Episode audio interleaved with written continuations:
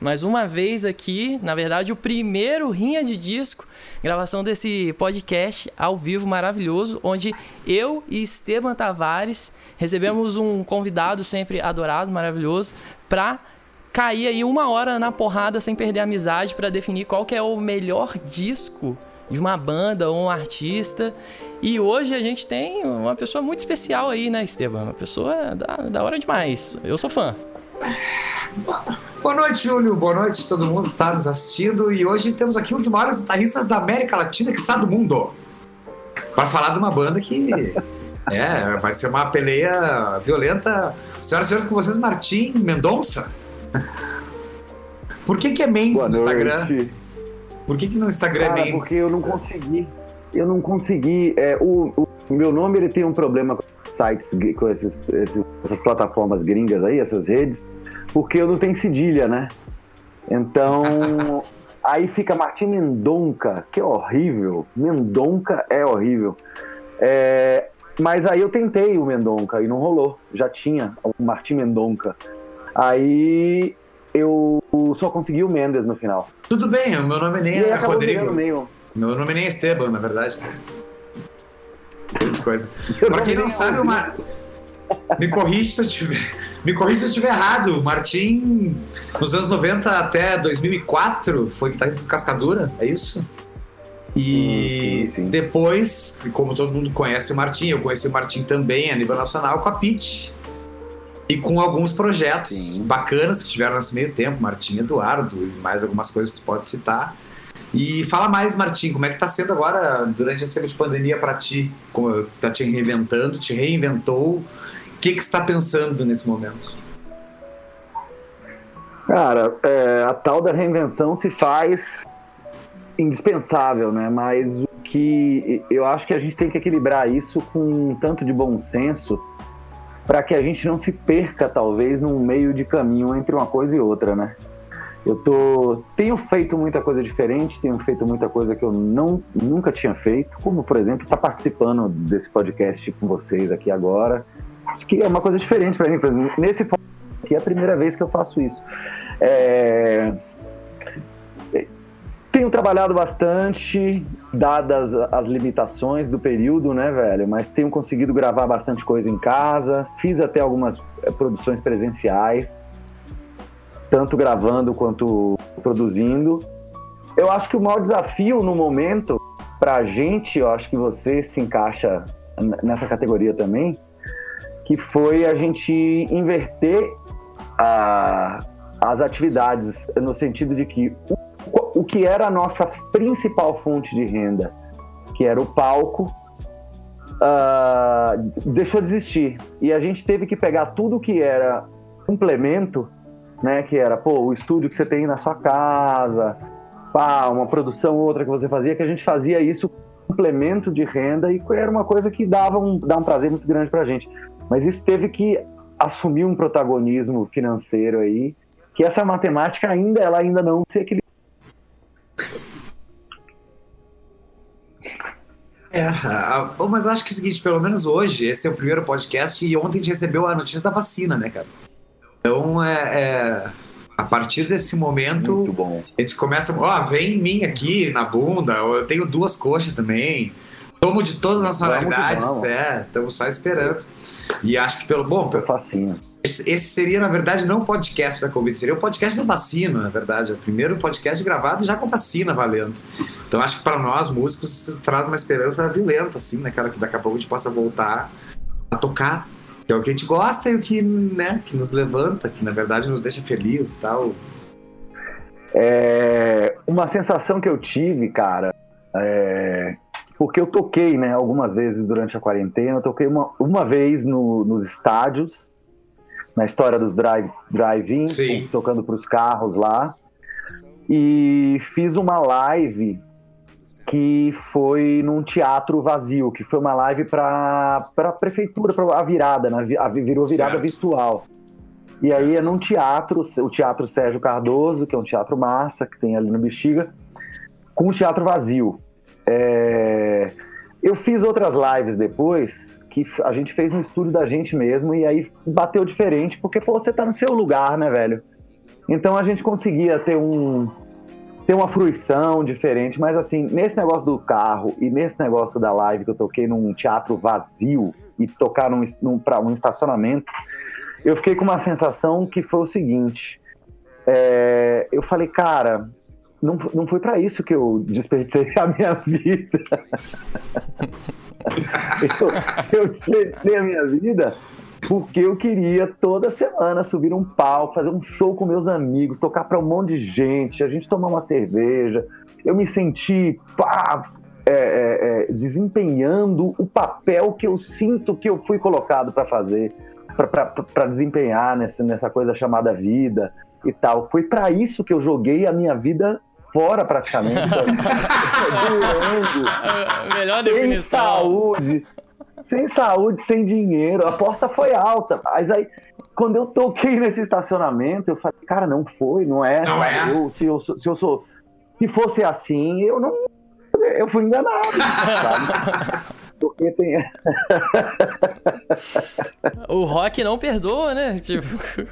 Ai, caralho. Não perdoa, não, cara. A aposta é sempre altíssima. Não tem, não tem, não tem metade, não. Haja saúde. É, o Kiss botou fogo em Dubai pra ninguém, né? Não tinha ninguém vendo. Quer dizer, tava na internet, mas lá na hora. Serviu pro, pro Hold dar uma suada ali e tal, né? É isso, é bom, foi, foi acho bom. bom. acho bonito. Botou um pessoal pra trabalhar. É, isso é importantíssimo. Importantíssimo. Bom, mas, mas é isso, eu acho que essa, essas foram queimadas de largada. Esse negócio tanto do show nos estacionamentos e tal. Eu acho que foi uma queimada de largada, tudo bem, o pessoal estava desesperado, não impactou positivamente nem o público, nem os músicos, nem, o, nem as equipes técnicas, nem ninguém. E é isso, esperar, cara. Vamos segurar a onda mais um pouquinho. Daqui a pouco essa vacina sai, daí é um ano depois, sei lá, já tá todo mundo imunizado. E aí a gente volta lindamente um pouco mais velhos, um pouco mais malucos, mas ainda acredito que a gente consiga subir no palco e chutar uns traseiros, pelo amor de Deus. Claro, quanto mais velho e maluco, melhor subir no palco, na verdade. Essa é, e fora a abstinência aí de shows e fuzuês, né? Que aí volta com a pistola carregada também, tem isso. Exatamente. Júlio, é... bom, a partir de agora acabou a amizade. Acabou a amizade, agora é porradaria, uh. rinha, esporada. Porradaria, peraí, eu vou pegar mais cerveja. Vai, fal vai falando aí, Gomes. Tá, então eu já vou introduzir aqui junto com o Martinha a banda da vez, que é o quê? Black Sabbath. Black Sabbath. A gente vai ter vários problemas aqui para falar de Black Sabbath. Vários problemas. Mas eu acho legal a gente começar de leve, que é como? Como cada pessoa conheceu aqui o Black Sabbath. Qual que é a sua história com o Black Sabbath? Como é, como é que você ficou sabendo? Que é aquilo. Black, existem tantos Black Sabbaths que não sei por onde cada um começou. Como é que foi, Martim? Como você conheceu o Black Sabbath?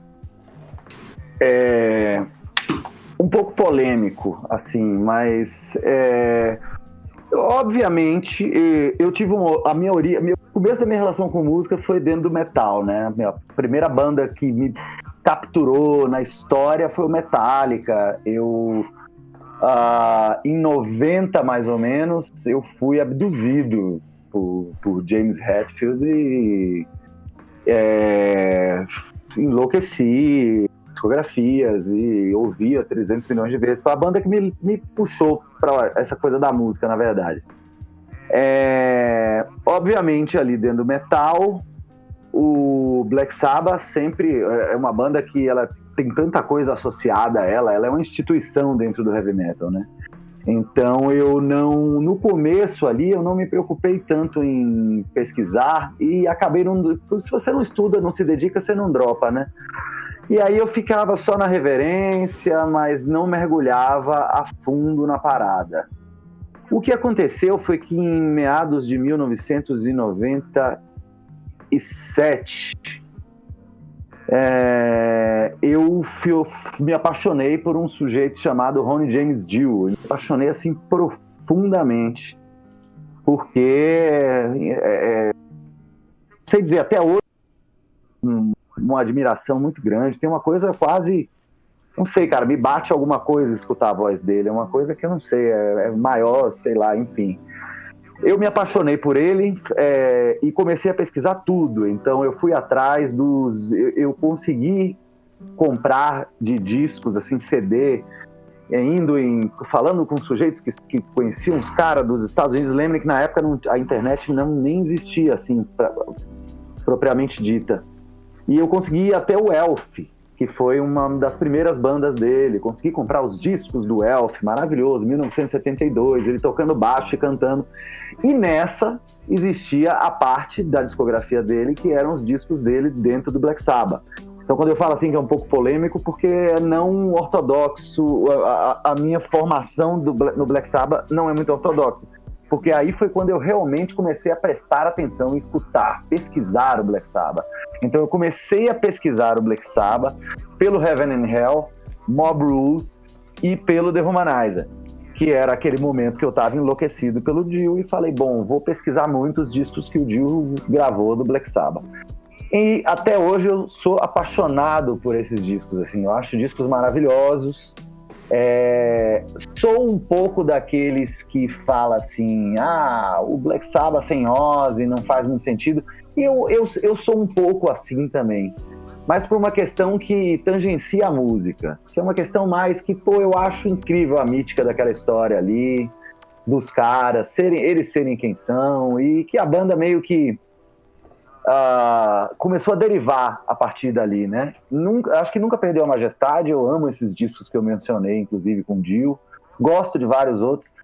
Uh, mas eu só fui cair nessa história do Black Sabbath com Ozzy, cara, no comecinho dos anos 2000. Olha só, velho. Então foi tudo ao contrário. Eu comecei pelo Dio, caí no Ozzy, enfim. Sou apaixonado completamente, meu Deus. Que maravilha. Eu, eu vim fora da curva também, né? Eu vim totalmente fora da curva porque é, eu conheci o Iron Maiden, tá? Pra começar a primeira banda de metal, como tu falou, Metallica, eu fiquei enlouquecido pelo Iron Maiden. Não tinha compact disc, né? CD player em casa. E era vinil. E em Pelotas, no interiorzão, lá tinha uma loja de vinil usados, que era o Zé Carioca, que até hoje existe. E aí eu ia lá, comprava os vinis da Iron Maiden e tal. Aí um dia eu lendo uma Rock Brigade, uma coisa da vida assim eu vi o Ozzy. Aí cheguei meu pai, tava, ia fazer 11 anos, falei, pai, eu quero um disco do Ozzy. Tu vai na loja tal e me dá um disco do Ozzy. E ele veio com Dire of a Madman. Tá? Foi o primeiro vinil do Ozzy que eu ganhei. E eu falei, ah, o Ozzy é o maior de todos, caralho, o Ozzy é foda. Aí o segundo disco que eu comprei com a minha mesada foi o Speak of the Devil, duplo. E aí era o Ozzy tocando Sabá. E eu falei, caralho, o Ozzy é um gênio, porque olha essas músicas. Esse aqui é o terceiro disco dele, ele lança um disco ao vivo com música que não tem nos dois primeiros. E eu fiquei pirando nisso. e aí. Caralho, onde é que esse cara escondeu essas músicas uh -huh, tempo todo? Exatamente. Aí que eu fui me ligar que o Oz era o vocalista do Sabá. E aí me lembro que no aniversário do outro ano de 12 anos eu tinha ganhado o CD player. E falei pro meu pai, pai, eu quero o primeiro CD do Sabá. Primeiro CD, primeiro disco, né? Mas era CD do Sabá. Aí ele me deu o Black Sabbath 1 e aí eu fui pro saco, porque eu fui entender tudo que estava acontecendo. E na época também o cara na casa dos amigos gravar cassete, né? O cara pegava, não tinha um disco, aí não tinha como comprar, ia na casa dos amigos, gravava o cassete do disco dele e tal. Aí eu comecei até a discografia do Sabá e do Oz ao mesmo tempo. E quando consegui comprar os vinil, eu comprava também, que é o, né, que, é o que tinha na Zé Carioca lá. E assim eu comecei a entender o Sabá, né? Tanto que eu sou o cara que, que uh, por exemplo, eu amo o Sabá. Óbvio que o Sabá é, é, é é, uma sonoridade indescritível, mas é muito estranho para mim, por exemplo. A primeira vez que eu ouvi NIB era com o Tommy Aldridge na bateria, Phil Sosa e Brad Gillis, entendeu?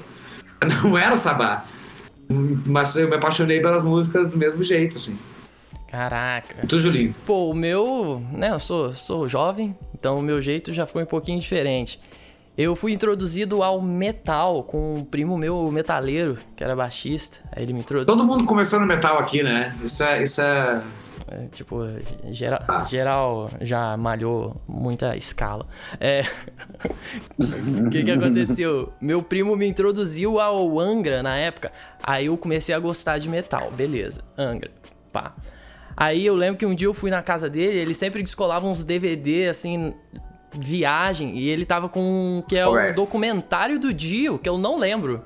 Só sei que mostrava aquelas pira dele de castelo, aquelas porras do Dio. E tinha também um DVD do Dio tocando Holy Diver na íntegra. Que aquele DVD, tipo. Que show, que show maravilhoso. Aí eu, pô. Phil Campbell na guitarra. Isso, nossa. Que, homem. Aí, beleza. Eu sabia quem era o Dio.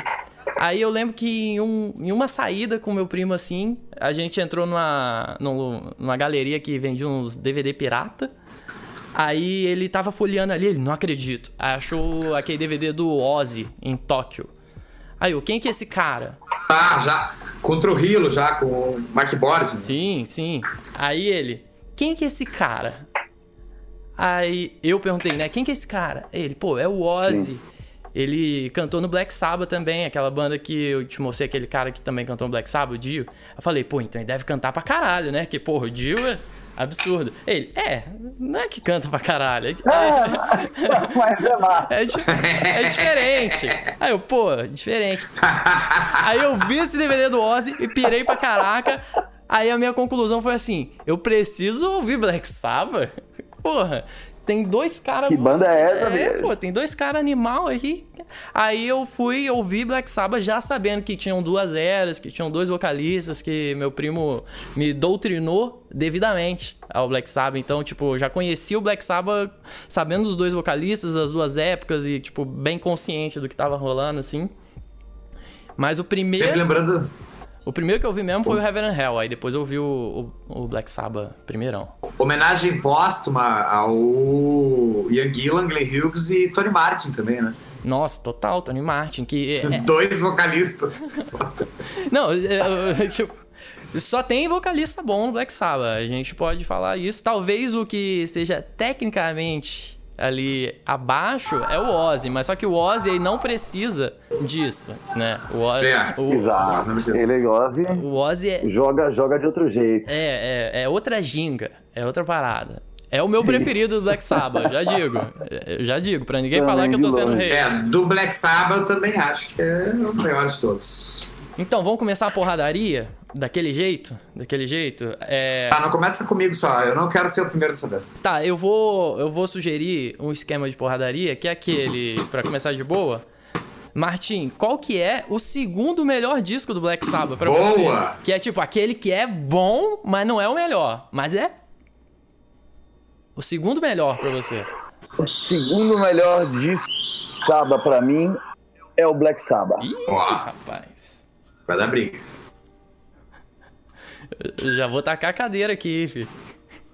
Eu, eu só respondo ou eu comento? Não, comente. Comente, não, comente. Disserte, não. disserte, tá. disserte.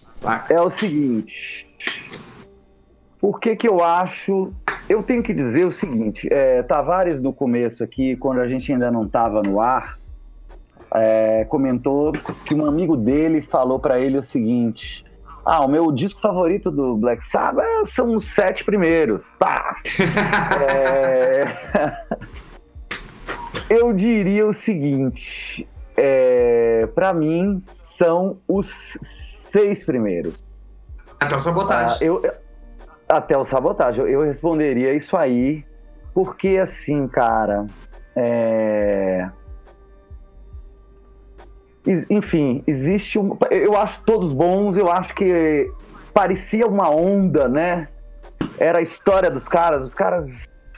Até aí, para mim, eles não patinaram em momento algum. Como todas as bandas do classic rock, né? Daquela época também, né? Isso, eles estavam num bom momento em que eles não tinham dimensão da grandeza dele. Tinham emoções acontecendo, ainda estavam passando perrengues, enfim. Era uma banda muito viva. Uh, o Black Sabbath, para mim, eu, eu facilmente.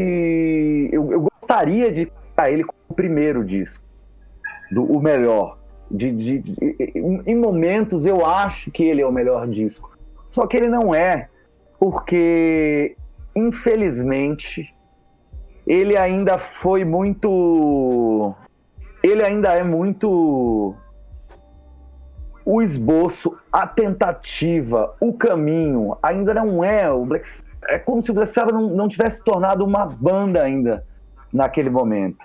É, você vê isso, por exemplo, assim, fãs ardorosíssimos vão me detestar agora, mas, por exemplo, eu não consigo ouvir os cinco minutos de solo de guitarra improvisado em cima da pentatônica Entendi. de mim, que ele me afrouxa ali, porque eles precisavam completar um disco e, pô, vai ser legal nessa hora parar tudo, fica só a guitarra. Cinco minutos, man, não dá. Eu, honestamente, ah. eu amo. Eu amo ele tocando guitarra, mas eu vou estar sendo hipócrita, hipócrita se eu disser que eu não pulo aquela parte quando eu escuto o disco. Ah, eu acho a perfeito. música maravilhosa, mas eu pulo a parte. Então, eu acho que isso aí se deve ao caminho ainda. É... Ele estava chegando, eles estavam chegando. O disco é maravilhoso, tem músicas incríveis, incríveis, incríveis, incríveis. É... Behind the Walls of Sleep é maravilhoso. É, pra mim é a mais legal do disco é... até hoje, cara. The Wizard é maravilhoso, sacou? É... Mas o melhor ainda está por vir. Ih, Tenho dito. Rapaz. Por favor. Rapaz, rapaz. Júlio. O meu Júlio. segundo melhor? É. O meu segundo melhor. Ó, oh, será? Eu nem sei se é polêmico. Eu acho que eu nunca conversei com muitas pessoas sobre Black Sabbath, mas é o Master of Reality. Pra mim é o segundo melhor. Puta merda, ah, vou ter que inventar outro agora. Pô, velho. Então, então, fala comigo, fala comigo. Porque eu acho. Ah, não, fala tu e eu falo do meu argumento depois. Qual que é a parada? Eu acho que, seguindo essa onda do que o Martin veio falando, tipo, no primeiro eles estavam ali tateando, criando uma parada totalmente nova, uma doideira. Uma doideira ali, tipo, resolveram fazer a doideira e deu certo. Aí, o Master of Reality veio depois do Paranoid, que é tipo assim, depois a gente vai acabar falando Paranoid fatalmente, então não vou falar nada sobre ele. Mas o Master of Reality soa para mim como aquela pegada que o Black Sabbath tava desenvolvendo, de um som mais denso, mais obscuro, mais soturno, aquele lance do terror que eles chupavam bastante a influência, mas aqui tem uma cara assim meio mais classic rock. Eles começaram a tirar aquela cara meio bluesada que tinha nos dois primeiros álbuns. Ah. E, e, parece bastante um disco do LED, assim, quando você ouve, que é tipo um negócio mais quadrado, mais direto, mais reto, é, até um pouquinho mais comercial, assim, de influência do Glenn. As músicas todas bem chutinhas, assim, não tem grandes viagens. É, é um Black Sabbath bem enxugado. E eu gosto muito da performance da banda e como que eles conseguiram resumir o conceito de Black Sabbath e absorver coisas que tava rolando naquela cena da época, aquele rock meio flower power, meio ripongo, meio Woodstock, eles entraram nessa onda assim total para mim no Master of Reality. Eu acho que é por isso que eu gosto bastante, é porque ele é bastante Black Sabbath, mas nem tanto. Ele, eles tiraram um pouquinho de Black Sabbath e olharam um pouquinho ao redor, parece assim, o que, que as bandas estavam fazendo na época, a onda da época ali, e falaram: hum, vamos, vamos tentar ir por esse caminho aqui, um pouco mais cru, um pouco mais direto, um pouco mais. um, um rock mais clássico. Eu acho que esse disco realmente é um disco de classic rock do Black Sabbath, porque eu acho que os dois primeiros são discos bem peculiares, daqueles assim que não tem gênero, sabe? Que é tipo, é, é Black Sabbath.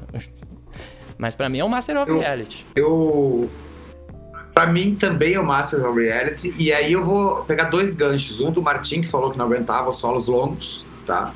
As músicas realmente são mais enxutas, no sentido. Pode ser comercial, não sei. E ele é o disco do Black Sabbath pra influenciador digital, Instagrammer.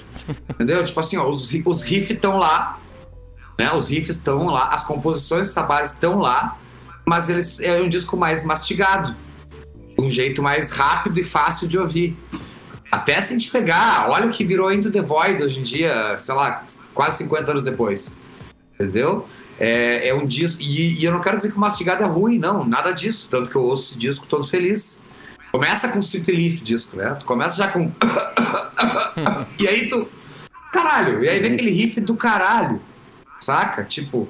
Então eles. É, é, é parece que realmente a produção desse disco ela, ela pegou, né? Pra não entender errado, pegou muito bem essa história do Sabá, que era, ah, vamos investir no riff, E, e, e, tem músicas pop aqui dentro, né? Sweet Leaf é pop, Children of the Grave é pop. Hoje em dia, anos depois, Into the Void é pop. Né? Então esse disco para mim realmente ele tem e além dele ter uma capa maravilhosa que é só o nome da, da banda com, com o nome do disco, saca? Isso aí era super na época assim a galera tava meio cafona, né? O Deep Purple tinha um cavalo, um Pegasus, sei lá, no Stormbringer lá. e eu amo Deep Purple, tá? Só pra deixar claro. E... Eu amo esse disco também, mas essa capa é foda. É foda. E aí tu pá, Black Sabbath, Masters of Reality. Então eu acho que também teve, teve, teve um Teve um cara ali, um, um, um bom Bonadil americano ali que chegou perto, falou, é, o inglês, perdão, e chegou e falou: Não, nós vamos deixar um pouco mais firme e quadrado isso aqui. É, tipo, pra... E só com hit, tá? Pra deixar é, claro, só com hit. O... Queria só pontuar falando desse disco. Esse disco é maravilhoso. Adoro esse é... e, e, tem uma coisa que eu acho muito importante falar sobre esse disco. Que esse disco foi o disco que. É aconteceu mais uma virada de chave, né? A primeira foi eles virarem tabaco, essa história meio blues, uh, metal. Esse disco virou um, é um disco de metal mesmo. Mas teve um lance que foi, eles inventaram um negócio, eles inventaram ali três subgêneros, que são tipo, sim, sei sim. lá, o, o stoner rock foi inventado ali, porque foi a primeira vez é. que a galera pegou, botou as foi a primeira vez que eles experimentaram com afinações baixas, então isso foi um escândalo. Tipo, os caras tocando em dó sustenido. Depois disso aí, fodeu. Isso virou. É, é, foi a segunda vez que Tony Iommi é, virou a cabeça de todos os guitarristas de rock pesado do mundo. A primeira Sim. vez foi com os, o primeiro disco, ele tocando esses bicordes aí, de tônica quinta com distorção, que ninguém nunca tenha feito, tinha feito isso e ele fez porque ele não tinha os catocos do dedo. E nesse disco ele afina, baixa a afinação para dó sustenido, para não machucar mais os dedos dele, vira um negócio absurdo e, e vira o padrão é. do que virou stoner rock, do que virou tem outros, sei lá, três pelo menos subgêneros desses, é que eu não sei os nomes também, mas Olha, eu vou dizer mais ali, derivaram ó. desse disco. Na minha cabeça, a Orange estava falida desde esse disco. E voltou com os Stone Rock, comprar Orange, amplificador Orange, pá. Até então eu não vi nos anos 90, nem nos 2000, nem nos 80. Saca? Tipo, é claro, é, é, é específico que é uma coisa assim, eu quero o som do Sabá. Saca? Tipo, eu quero aquele som. Né? E, e pô, tá aí, reavivaram uma grande marca, inclusive, né? Se quiser patrocinar o programa, não, pô. mandar gabinete pra todo mundo. Manda, Eu sou fã desde, desde Pode criança. Gabinete, tá? Porque nós somos muito específicos quanto aos cabeçotes, mas é. gabinetes a gente. Já que vai mandar, deixa a gente escolher, né? Pô, a gente nem tá pedindo é. tudo, nem pedimos tudo. Vamos combinar. Né? Mas isso do Stoner Rock é, é, tem, tem essa ideia retroativa de que o Sabá inventou o Stoner Rock e para mim eu acho que é muito real isso daí. E isso das afinações baixas lembra muito essa cena mais do doom metal, do sludge, que é tipo arrastado, sludge. né? Eu acho. E sem contar uma coisa, o, o, o, o mono riff também, né? Aquela coisa da, do, do, do misão solto e fazendo. Entendeu? É, é, realmente, falar que o cara que inventou a ideia do stoner rock, que até hoje eu não sei quem é, porque podem falar uma coisa no Google, mas historicamente, qual foi o primeiro cara que pensou assim, ah, esse som que tem que ser vintage pra caralho, ao mesmo tempo tem que ser super moderno. É, ah, ele tava ouvindo Sabá. Ah, cara. Eu não tava. Tá ouvindo Sabá. The Wizard é super isso aí. É, é. Quem inventou linha, o Stone linha, Rock linha só deu o nome, né? Só deu o nome. Assim. Só... Mas mais um título pro Sabá, né? Porque tem o, o Sabá, o pai. Do... Agora, uma pergunta. Antes de chegar no melhor disco, o Sabá é o pai do heavy metal? Ah. Tá, é que tem uns chatos que falam que é o que é o Iron Butterfly, com o Inagada da Vida. É que eu acho que, tipo ah, tipo assim, para ser o pai tem que ser. Para ser o pai tem que ser relevante. Não é só botar o filho no mundo, né? Grande colocação. Pa é, pai é quem educa. Pai é, é, pai é quem cria. pai é quem cria. É, é, é, é. ah, só botar ali, só fazer, foda-se. Aí qualquer um faz, pô. Mas assim, cara, é que é difícil, né? Isso aí é tudo é, é deliberação da gente mesmo Exato. e tal. Eu, pra mim, sim. Sabá é o pai do heavy metal, por quê? Porque eu, a, a, é, eu acredito ao Sabá e, e, e, e, também, especificamente ao Tony Iommi, o advento de alguns elementos que eu considero que, que, que se associam ao metal, Sim. cara. Sim. Sabe? Do jeito como foi tocado. Não é uma música pesada só. Não é uma música assim, assado. Acho que tem muito a ver com o que ele fez ali, o lance dos riffs. É, eu, eu, eu acredito sim que o metal foi forjado em 1969, sim. 1970, 69 ou 70 que saiu o primeiro disco? 70. Primeiro é 69. Na minha cabeça é 69. Que é ali. É. Que é ali, que é aquele disco, Black Sabbath, ali ali 70, perdão, 70. E cara, ouvir esse disco passa essa impressão, sacou? Eu considero esse disco um disco maravilhoso e um disco muito emocionante. Você escuta a primeira música do disco, você você consegue sentir o eco do, do, do, do, do sentimento que, que, assolou as pessoas que escutaram aquilo quando aquilo saiu ouvindo aquela primeira música e pensando: Sim. que porra é essa? O que é que esses caras estão fazendo? Ninguém toca assim. É uma missa negra, uma chuva, e o cara tá tocando uma nota na minha cara, distorcida, e o cara tá chorando um lamento. Que porra é essa, velho? dá para sentir isso. Eu, é muito emocionante isso. Se tu pegar o, eu acho. Tu pega o, o depoimento de qualquer cara importante dentro do heavy metal, e aí eu tô citando desde Christian rock até death black metal. A banda mais antiga que eles vão estar Sabá. Isso é uma coisa que, né, a gente como, como metaleiros juvenis, né, que éramos, né, a gente não vai, nunca vai ter uma entrevista, seja com o Varg Vikernes seja com o cara do Striper, eles vão citar Black Sabbath como uma banda. Vão citar como referência. É, é impossível. Isso aí é uma coisa também que você. Uma entrevista, você não assiste uma entrevista com qualquer pessoa que seja relevante da cena do heavy metal, que não fale sobre suas origens, e sobre suas influências não fala assim, mesmo que seja uma banda muito diferente, o cara fala assim, é, eu sei, a gente não tem, não parece em nada, mas uma banda que faz a nossa cabeça é o Black Sabbath. É. E eu acho que tem muito disso também, Bom, isso, do, estamos... do metal ser algo fora da mídia, né, ser sempre algo que esteve meio à margem ali, eu acho que o Black Sabbath, ele quebrou um pouco isso das bandas na época que, pô, era show pra dançar, era show pra curtir, era músicas românticas, o rádio bombando, torando, e o Black Sabbath vem com Sim. outra parada, sabe? Tipo, é, vamos sentir outras coisas ouvindo música, e, e isso vem com o lance do peso, o lance da influência dos filmes de terror, das letras, que é tipo, caralho, eu não acredito que eles estão falando isso sabe? Então, eu acho que o metal não é só sonoridade, né? Tem, tem tudo isso do Sim. sentimento que é ouvir metal pro, pro jovem porra louca, né? Tem o lance de nascer na merda, né, cara? Se tu for ver, qualquer, qualquer coisa que tu pensa de Sabá e, e fala de Birmingham, é uma cidade portuária, fria pra caralho, deprê pra cacete. Não tinha como ser que nem o Chicago, sacou? Né? Não, não, não, não te despertava o sol de Los Angeles. tu tava numa cidade fodida, é, o que sobrava era usar, na época, os caras, maconha, nem cocaína depois, e depois veio o Ozzy e o, e o Bill com heroína.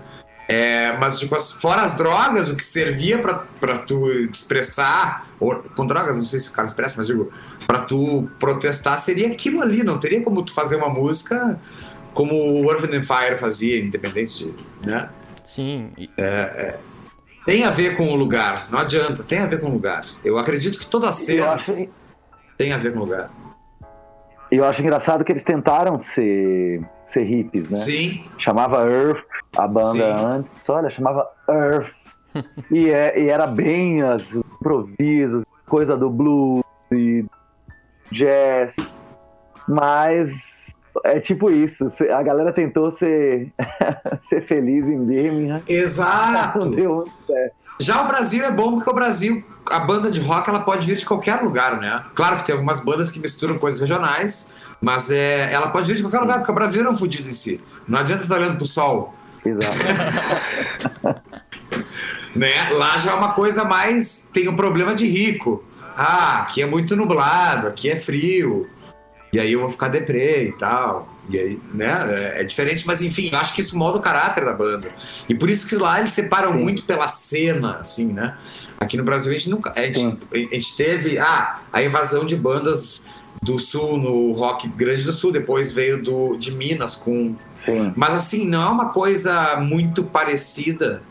Eram artistas diferentes que foram focados, e o Martins sabe muito bem disso também, que a indústria na época Sim. precisava, cada gravadora, de uma. Se uma banda de um estado estourou, precisa de outra do mesmo estado para concorrer. Você precisa de. né? E, e, e, então era diferente, assim, né? Porque o brasileiro ele já tem essa coisa do rock independente do estado. Eu, eu, eu não vejo. Pô, nasci em Camacuã, no Rio Grande do Sul, e eu e o Martim, quando a gente se encontra. É Salvador mesmo, né, Martim? Sim. A gente se encontra e a gente tem uma afinidade musical bizarra, assim, saca? Coisa que aqueles caras já da Europa, e dependendo da cidade que tu mora, já é diferente. Tu vive conforme o clima, porque o problema não é social, o problema é temperatura. Sim.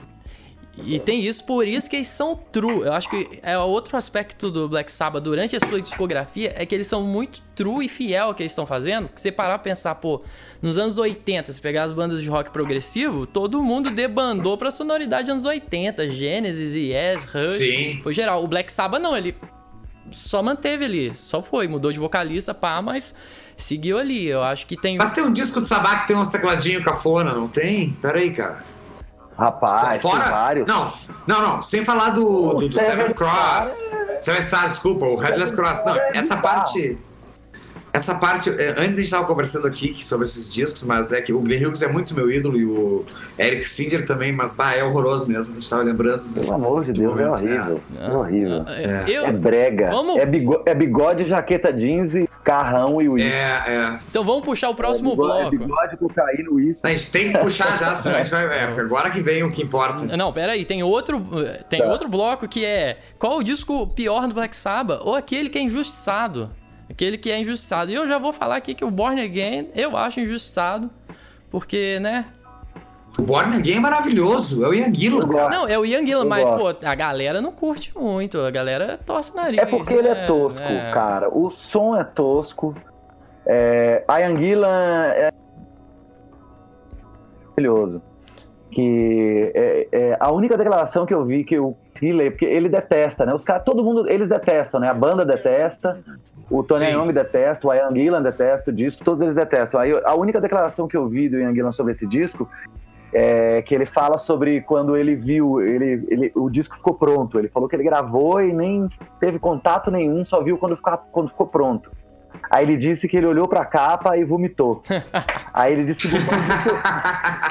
Aí ele disse que ele botou o disco pra ouvir e ele vomitou de novo. Eu olhei pra capa e vomitei, aí eu botei o disco pra tocar, eu vomitei de novo. É só, só o que ele tinha pra falar do disco. Mas aí eu tenho uma teoria então, assim, importante que é assim, ó. O cara fez o disco, quem gosta é o fã fode. Entendeu? Ah, não Exato. gostei desse disco. Se o fã gostou, o problema é teu ter lançado. O som é bem esquisito, mas tudo bem. Vai, é, é desconjuntado, lá. é desconjuntado ali. Está um... É desconjuntado, mas tem músicas incríveis. Zero the Hero é, é uma música maravilhosa. É que parece. Tem, tem músicas muito boas. Sim, é que parece. É o Pego disco, junto no Injustiçado. É o disco que parece que foi uma sinuca de muleta, né? Tipo. Você não, você não tava com os dois braços ali em plena Isso, atividade. A galera foi. Foi o melhor que eles puderam fazer nessas condições e é muito legal, tem altas músicas. É, eu gosto de pensar assim, é um disco de uma realidade paralela onde o Ian Gillan cantou no Black é, Sabbath. É, foi pro Sabbath. Exatamente. Multiverso. E, era, e, era, e ali era o, é, era, era o Paulo na bateria? Hum, não, Quem? Era, né? não lembro, não lembro. Vou, vou pesquisar. Oh, não, Viniatos, perdão, Viniatos. Isso, Viniatos. Viniatos na bateria. É, era, era basicamente a formação do Sabá sem o Dio e enfiaram o Gillan. Foi o contrário do que fez o Blackmore, né? Que largou o Gillan e foi pro Dio. E o Sabá largou o Dio e foi pro Gillan. Tiveram... É a troquinha, troquinha, troquinha boa. Uma deu certo, outra deu errado, é, mas tudo bem. É... As duas deram certo. É, é, é, legal ouvindo hoje, né? Não sei na época.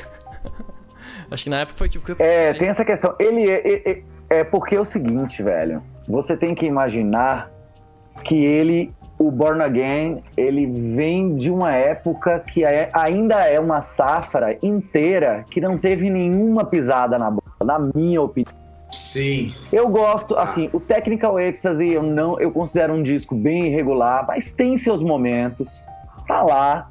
É... Never Say Die, eu digo a mesma coisa, não é o Eu gosto de Never Say Die. Forma, mas tem seus momentos. Junior Eyes é um musicaço. Sacou? E outra, quando eu era então, criança, então, assim, tinha um medo dessa capa absurdo, assim. Do das Never, máscaras. Do né? Never Say Die, é. Eu tinha um medo horroroso. Ou do. do, ah, tá. Do... Aí, cara, não teve nenhuma grande pisada na bola. E veio o cara, fez dois discos ótimos. Eu considero discos ótimos. Não. Aí acontece isso. É, aí tá. acontece isso. Aí eu acho que fica difícil de, ficou difícil de engolir. E principalmente, na minha humilde opinião, o Heaven and Hell e o Mob Rules são discos Sim. incríveis.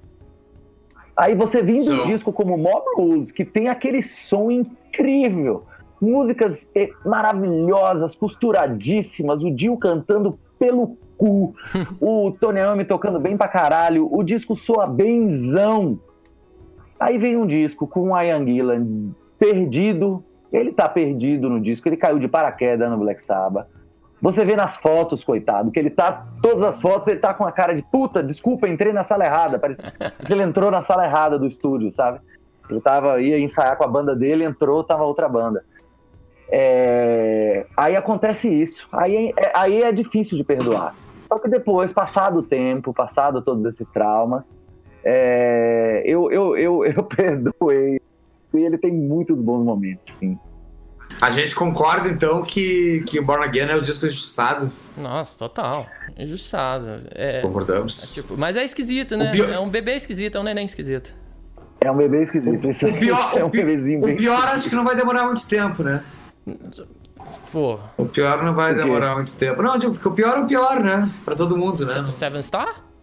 Seven Star, é. Seven, Seven Star? Star? É. A gente fecha. Fechamos com Seven Star?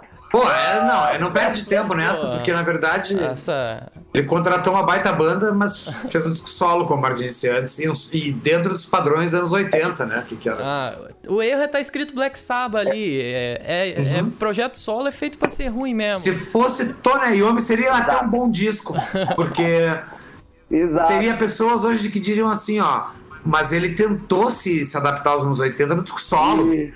saca? E ele não quis. Ele é cafona, mas ele guarda Não, exatamente. Ele não estragou o sabá. Ele fez um disco solo. Isso. Tipo agora o Paul Stanley que tá fazendo um disco de RB. entendeu? Tipo, é o Paul Stanley, eu não vou ouvir. Entendeu? Eu quero ver o Kiss. Que eu nem quero mais também. Mas, não, quero sim, sim. tô brincando, não é isso que eu tô falando, mas é. É, é que o disco solo pode ser ruim. No... É, é isso, é, é isso, é isso. Essa foi maravilhosa. É por isso que eu larguei banda. É porque. É liberdade pra mandar mal, né? só. Aí é, se for o rumo, é. É, me, é menos pressão, é menos pressão, pô. Exatamente. Mas a capa é, dele bom. é de extremo mau gosto, né? Tipo, tipo uma capricho Horrível. pra pessoas de 50 né? anos, assim. Eu que nunca mexi no, no, no, Olha como. Olha a minha idade, nunca mexi no CorelDRAW. Tá, hoje em dia é o Photoshop que usa. É, eu, eu faria melhor que isso, na essa foto. É, qualquer pessoa faria melhor que isso. O, é só não botar uma paintbrush faria. É, jaqueta é. e um carrão. Carrão. É, um carrão, jaqueta de couro com franja e bigode. E fazendo cara de olhando no horizonte. É, olhando. Não, é aqui, ó. Propaganda de cigarro, Mas, ó, né, velho? É. Com a coisa do, do, do pior disco, eu quero fazer uma menção honrosa. Hum. A, um disco de 1995, que é o Forbidden. Ah, eu esqueci oh! que esse disco existia! Cruz! Meu Deus! Esse é o que tem uma capa horrorosa, que é um desenho de um, de um tipo uma morte mas que parece uma tatuagem de presidiário, uma bruxa correndo. Não, mas é que... aí, abre aí que você descreve melhor. Agora, agora tu quase me matou, velho, porque eu não lembrava que existia esse, isso aí, cara. Esse é um com Tony Martin, que é de doer, é triste, ele tá cantando mal, é um negócio horroroso. Não, é que na minha cabeça, olha só, só tinha o Headless Cross e o Cross Poses, não tinha esse disco. Não, esse não. disco é tão ruim que não tá esse... nem no Spotify, velho. Ele não tá no Spotify, Sabá, agora acabei de conferir aqui. É, o Sabá eles não botam os discos ruins no Spotify, não. E tem aquele, tem o de 1990, um que eu nunca ouvi. É um disco do Black Sabbath. Todos esses, todos os outros discos do Black Sabbath eu já ouvi. Esse eu nunca ouvi. que é aquele que, que é com, com Tony Martin também, que tem uma capa que são três letras. TY e não sei o que. Tem esse disco também, velho. Tu fez eu lembrar de coisas que eu não ah, queria. Tir. Nossa, velho. É. Cara, tu fez eu lembrar é de coisas que eu, que não queria existe. lembrar. Eu sei que existe, porque, pô, eu sei, eu vi, já tive em mãos, assim, mas eu tava muito traumatizado por causa do. Eu desisti. O, o Forbidden me fez desistir do Black Sabbath por um tempo. Como banda. Ah, assim. cara, não, mas agora não tá parar de ouvir os discos, mas falar, eu não sigo mais, eu não, não vou seguir mais esse cara. Deixa pra lá. Eu Quando pro... eu ouvi, mas que aí foi isso, eu ouvi em 2000 e Léo. Mas esse não, tiro eu nem ouvi. Falei, é. cara, eu não vou ouvir mais nenhum disco com esse cara, Tony Martin. É, Chega. Isso daí é parar de seguir, não, é parar é de coisa... seguir a ex, isso daí. Pô, a gente já foi muito feliz, cara, mas. É uma coisa. é. Caralho, eu, eu tô dando. O Forbidden eu tentei, eu comprei. Eu e exatamente, é uma capa horrível. É uma capa é horrível. horrível. É horroroso é horrível. Eu não é, lembrava eu comprei disso, esse velho. disco, ouvi esse disco, tentei gostar, tentei achar um lado bom, tentei tentei, eu tentei, eu perdi horas da minha juventude com ele e realmente. Meu Deus, tá, esquece, o Seven Star é maravilhoso. claro, Glenn Hughes, Eric Singer. A, é, a, formação é boa. É melhor que a Forbidden. Do, a capa do, é melhor que a Forbidden. A capa do Star não é tão ruim. Não é tão ruim assim. Puta, Martinho, agora, agora tu acabou minha vida, é. porque eu, eu são discos que eu nem na minha cabeça não existiram. O Tira eu nunca ouvi, mas esse Forbidden é Eu me achava mais, super então. entendedor do, do Tony Martin e vi que eu não lembrava nada agora. Mas aí vem uma questão, e o Tony Martin? O que, que vocês acham? Qual a opinião de vocês sobre o Tony Martin? Vocês gostam, não gostam? Como vocalista mesmo, sem... Eu... Eu acho ele canta bem, coisa e tal. Eu não consigo muito ir com a cara dele, assim, com o jeito que ele canta. Mas, é tipo o Blaze Bailey no Iron, né? É. Mas tem um disco que eu gosto, que eu gostei na época, eu preciso ouvir de novo, talvez eu ache bem xarope hoje em dia, porque eu acho mais coisas xarope hoje em dia do que eu achava na época. Mas nos idos de 97, que foi essa época que eu tava dropando o sabá mesmo de estudar por causa do Dio, eu ouvi os com Tony Martin e tem um que eu gosto, gostei na época, que foi o Cross Purple. É bom esse é disco, do, cara. Da, o Anjo das Asas é. pegando fogo ali. É. Tinha, eu lembro que tinha música. Eu ouvi esse disco pra caramba nesse ano de 1997. Muito. Eu tinha o CD, eu comprei o CD e eu ouvia ele bastante. Achava o guitar playing incrível e achava as composições muito boas e que o cara tava mandando ver o Tony Martin. Só que quando eu acho que todos nós devíamos dar, uh, uh, escutar um pouquinho o Forbidden quando terminar porque eu me lembro que no Forbidden ele tava cantando mal mesmo, assim, sabe? E ele não era de cantar mal, ele era um bom cantor, né? só não tinha carisma.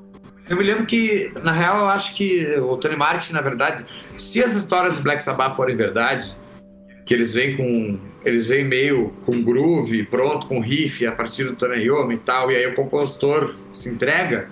Ele era um mau compositor, ou na verdade a banda estava atrás de um som que não nos agradou até hoje e eu acho que se eles tivessem lançado aquele tipo de música, naquele tipo de levada, BPM, produção, com Ozzy, seria uma merda também, por esse lado, entendeu? Sim. É, ou com Jill. Eu acho que eles estavam meio pop. Ali Sim. eles tiveram pop mesmo. É tipo aquele disco de Purple com Johnny Tanner, que é uma bosta, saca? Tipo. Sim. E é de Purple com M1 da Korg. É, é cafonérrimo, assim. Então, assim, é, é, é mas ao mesmo tempo ele como compositor deveria ter feito coisas melhores. Mas eu, eu tenho boas lembranças, porque eu me lembro que eu gostava muito de Sabá e, e MTV pegou muito em cima do Cross Poses por causa do, do Monsters of Rock 94, que foi o primeiro, né? Que teve Sabá, Slayer, Kiss e Suicidal, né? E, e, eu lembro que isso pra mim, que era guria, assim, gravava MTV em, em, em cassete, em VHS, Pá, ficou muito na minha cabeça, né? Ficou muito na minha cabeça aquela divulgação que teve da MTV. Para, para o Monsters of Rock, mas que, que, que, que acabou botando Tony Martin, para quem tinha minha idade, num patamar um pouco mais legal do que talvez ele seja. É, mas eu acho ainda que ele é um Iron Maiden com Blaze Bailey. Tem algumas músicas boas, mas não é o cara pra estar ali.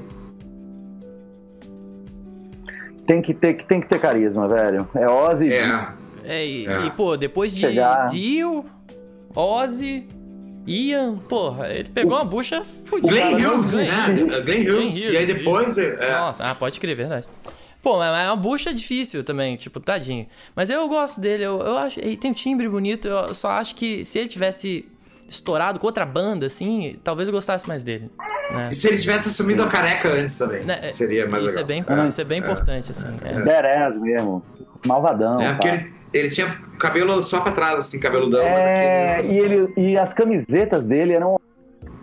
Ele ficava tentando botar umas camisetas meio largas, assim, tentando disfarçar a barriguinha, sei lá, ficava uma coisa meio élfica. É, tá bom. Não, não sei. Então tá, vamos pra discussão? Tá, discussão, então, qual que é o melhor? Qual que é o melhor do sábado? Discussão, qual é... é ah, eu não vou falar de... Eu não vou falar primeiro, já falei isso. Vai tu, Júlio, agora tu começa. Eu começo?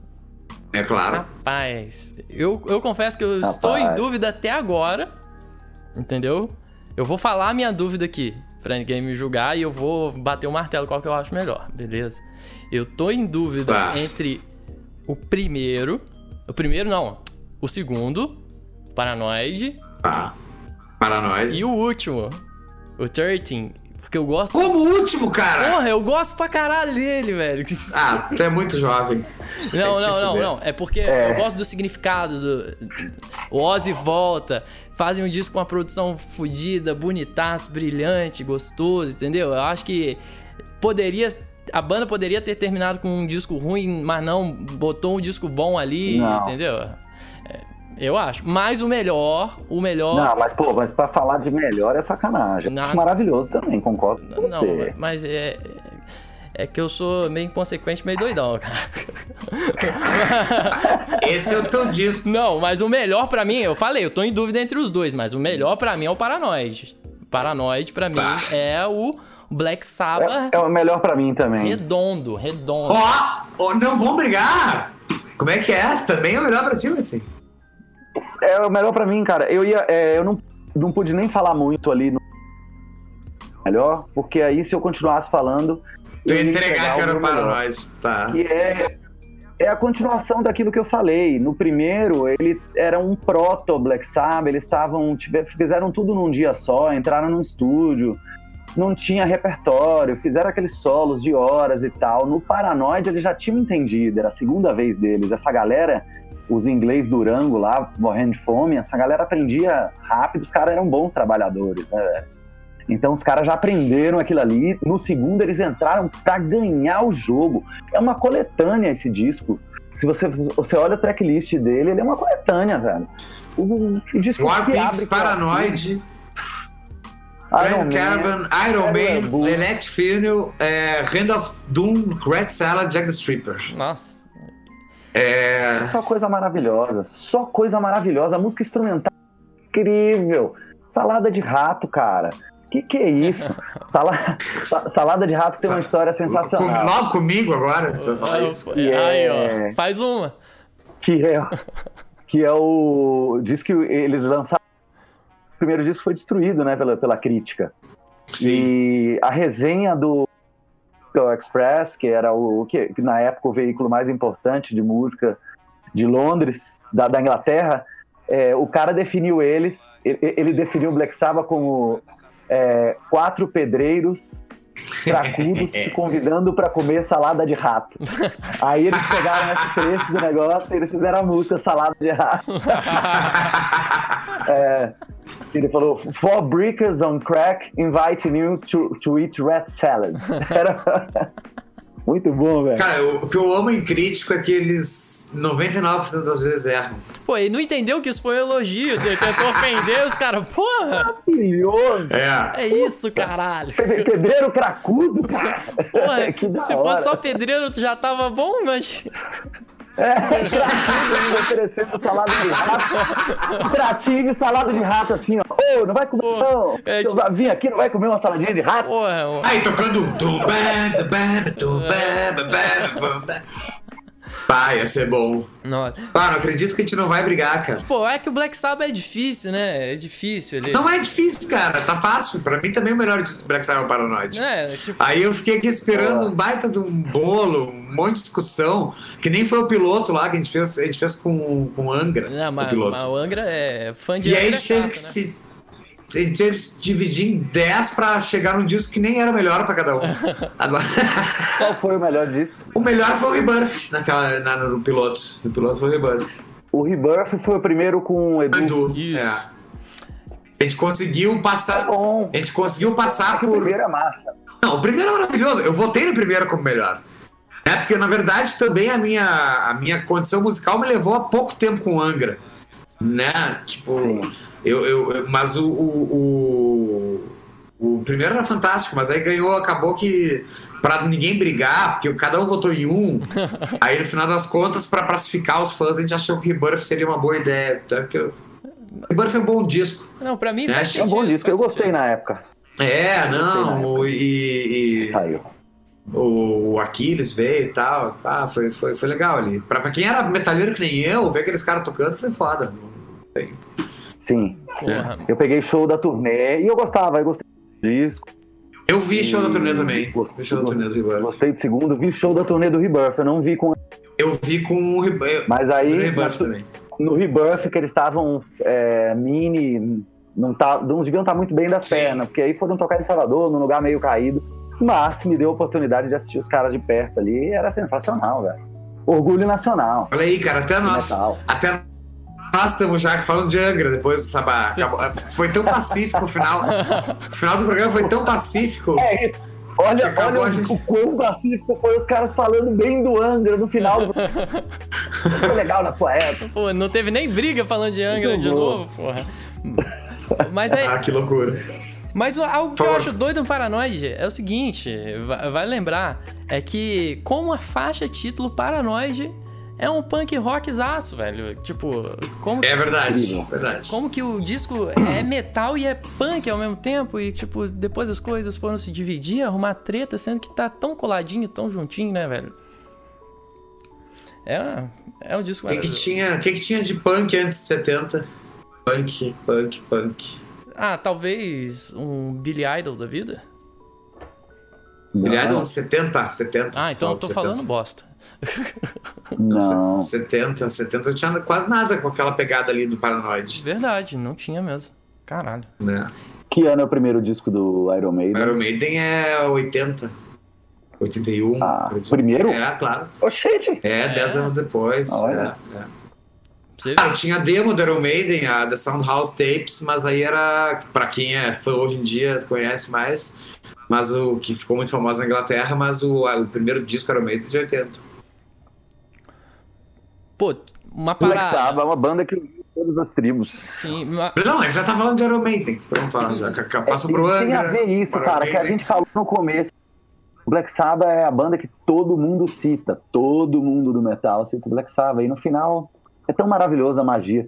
É que eu, eu sou devoto do Black Sabbath. Na, na verdade, assim, uma das poucas bandas que eu realmente eu tenho uma relação de admiração e que transcende a coisa musical eu sei que os caras são uns cuzão, que já fizeram um monte de merda, mas fizeram um monte de coisa legal também. Não, não, não, não idolatro a, a, as personalidades, mas eu acho que a banda foi uma coisa surreal, fugiu o controle. Eles eram meio ruins, na verdade.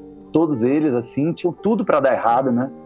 O Oz era um, sempre foi um, um, um, um um nó cego, né? Um, um, cara totalmente puta fria preso, não dá um nó cego é o que descreve ele.